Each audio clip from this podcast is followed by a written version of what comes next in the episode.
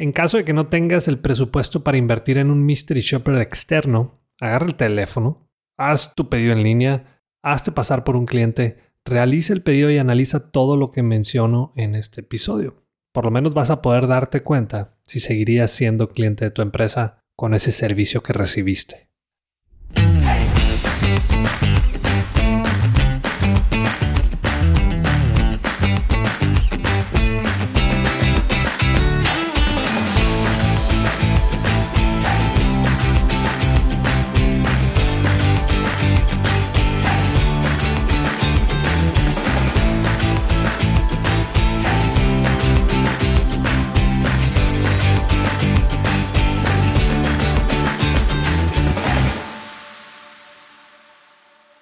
Bienvenido una vez más al podcast Bueno, Bonito y Valioso. Este es el episodio 107. Yo soy Daniel Rodríguez de la Vega, TED Speaker, conferencista internacional, fundador de Creces, host de este podcast y quiero enseñarte todo lo que sé sobre cómo encontrar tu valor en el mercado para que de una vez por todas dejes de competir en precio.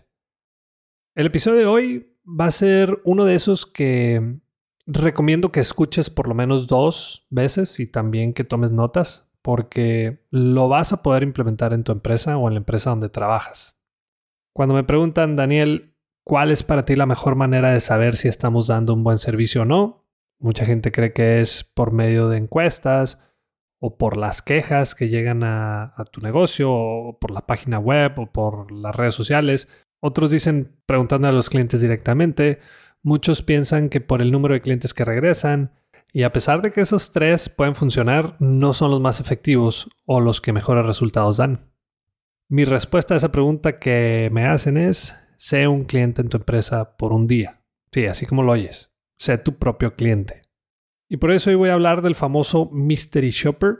Voy a explicarte qué es, para qué sirve, cuáles son los errores más comunes al implementarlo y cómo llevarlo a cabo de la mejor manera o de la manera correcta. Y bueno, vamos empezando con lo más básico. ¿Qué es un mystery shopper? Viene siendo una técnica utilizada por las empresas para evaluar la calidad del servicio y la experiencia del cliente en sus empresas, tiendas, establecimientos, negocios o como le quieras llamar.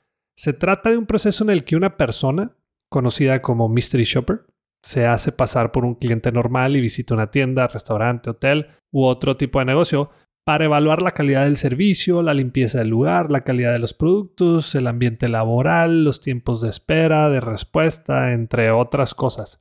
El Mystery Shopper realiza una observación detallada de todo lo que sucede en la tienda, toma notas y al final entrega o proporciona un informe detallado a la empresa. Los resultados de la evaluación ayudan a la empresa a identificar áreas de mejora y a implementar medidas correctivas para mejorar la calidad del servicio y la experiencia del cliente. Ahora, ¿Qué beneficios o por qué te conviene aplicar un Mystery Shopper? Para empezar, y como ya te lo mencioné, te ayuda a evaluar la calidad del servicio que tu empresa ofrece a sus clientes, lo que te va a permitir identificar áreas de mejora y así poder tomar decisiones para mejorar la experiencia del cliente. Otra ventaja es que te ayuda a identificar las fortalezas y debilidades de tu empresa y también te da una idea de cómo estás comparado con tu competencia. También te proporciona una visión más realista de la experiencia del cliente porque si yo le pregunto al dueño de una empresa cómo califica su servicio al cliente del 1 al 10, el 90% de ellos me van a decir que muy bien. O sea, que 10. Que porque siempre hay un espacio para mejorar. Pero si yo le pregunto a sus clientes qué calificación le darían a esa empresa, solo el 4% estarían de acuerdo en que sí dan un muy buen servicio.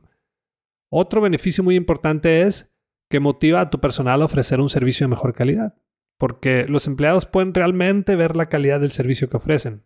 Por ejemplo, cuando estaba en la carrera y después de un juego de básquet yo sentía que había dado el mejor juego de mi vida, tal vez porque me sentía cansado y me acordaba de unas tres o cuatro jugadas que había hecho bien.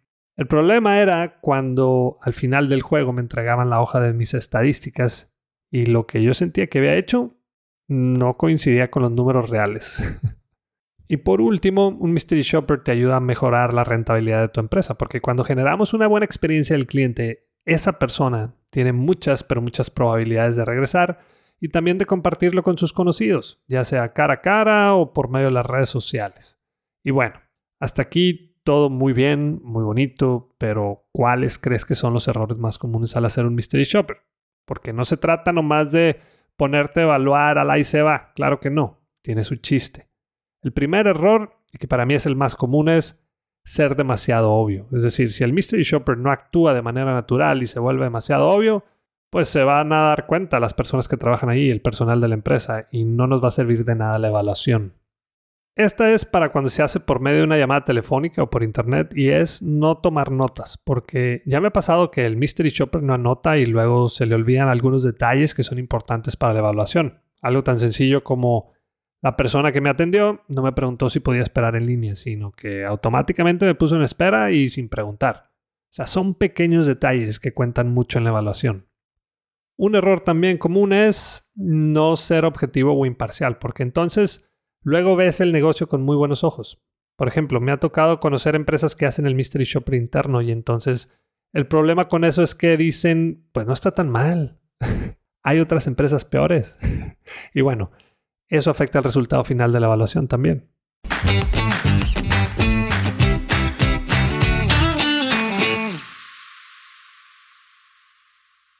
Seamos realistas. Toda la información que podamos tomar en un curso, taller o conferencia, lo podemos encontrar en Internet, YouTube u otra plataforma. Pero, ¿cuál es la ventaja de pagar por uno de ellos?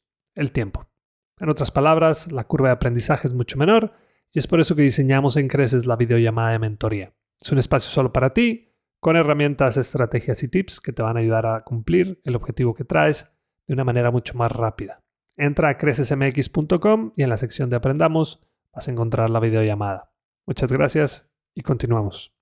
Yo creo que esos son los errores más comunes al hacer una evaluación y ahora sí, vámonos a lo bueno.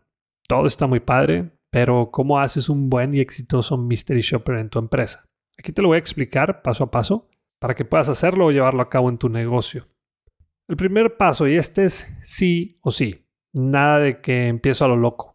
Antes de comenzar el programa de Mystery Shopper es muy importante tener claro el objetivo y las expectativas que quieres lograr.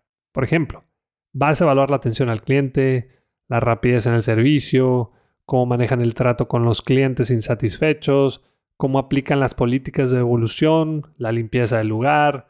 A lo mejor quieres evaluar la calidad de tus productos o tal vez quieres evaluar la actitud de tu personal al momento de atender a tus clientes o incluso el ambiente laboral que hay en tu organización. Entonces, ¿Cuál va a ser tu objetivo?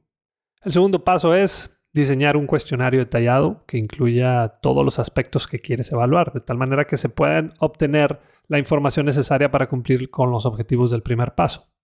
El tercero es para mí uno de los más importantes y hablo sobre la selección del o los evaluadores. Tienen que ser personas confiables, con habilidades de observación, o sea, muy detallistas y también con muy buena comunicación, 100% objetivas y que puedan proporcionar retroalimentación muy objetiva. El paso número cuatro es que los evaluadores deben recibir un entrenamiento detallado sobre el objetivo del Mystery Shopping. La forma en que deben llevar a cabo la evaluación, el cuestionario y las expectativas del programa. Incluso nosotros siempre practicamos antes de hacer la evaluación. Ahora sí vamos con la evaluación en sí, porque el siguiente paso es llevar a cabo la evaluación de acuerdo con el cuestionario que se diseñó. Es muy importante que los evaluadores actúen de manera natural para no llamar la atención del personal de la tienda y que al final pues no se eche a perder todo lo planeado. El paso número 6 es recopilar la información y procesarla para obtener los resultados de la evaluación.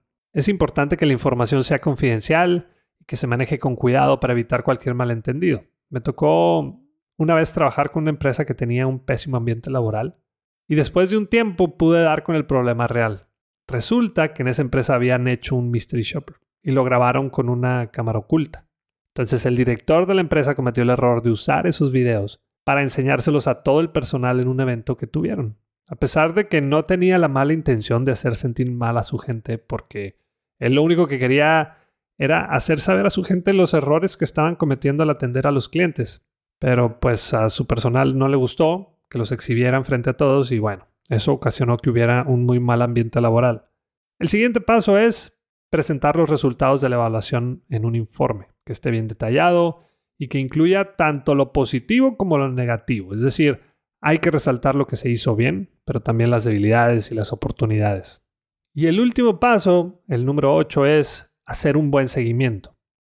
Porque hay que comprobar que las recomendaciones que se presentaron pues se hayan implementado y que se hayan logrado mejoras en los aspectos evaluados, porque hay que ser sinceros, de nada va a servir hacer una evaluación de Mystery Shopper si no hay un seguimiento después. como en todo, un buen seguimiento es la clave para que cualquier inversión que hagamos en nuestra empresa y en la gente tenga éxito. Y bueno, en caso de que no tengas el presupuesto para invertir en un mystery shopper externo, agarra el teléfono o haz tu pedido en línea, hazte pasar por un cliente, realiza el pedido y analiza todo lo que menciono en este episodio. Por lo menos vas a poder darte cuenta si seguirías siendo cliente de tu empresa con ese servicio que recibiste. Y hasta aquí un episodio más. Si te ha gustado y servido este podcast y además quieres ayudarme a que más personas puedan cobrar un precio justo por su trabajo o servicio, que puedan vivir de lo que les apasiona y además encontrar su valor en el mercado, te pido de favor que te suscribas a este podcast, que le des clic en la campanita, que nos califiques con 5 estrellas en Spotify o que nos dejes una reseña en Apple Podcasts y que también compartas los episodios con tus conocidos y en tus redes sociales. Y la próxima vez que te digan por qué tan caro, muéstrate de acuerdo y acepta lo que vales con dignidad y seguridad. Si quieres saber qué contestar después, no dejes de escuchar. Bueno, bonito y valioso.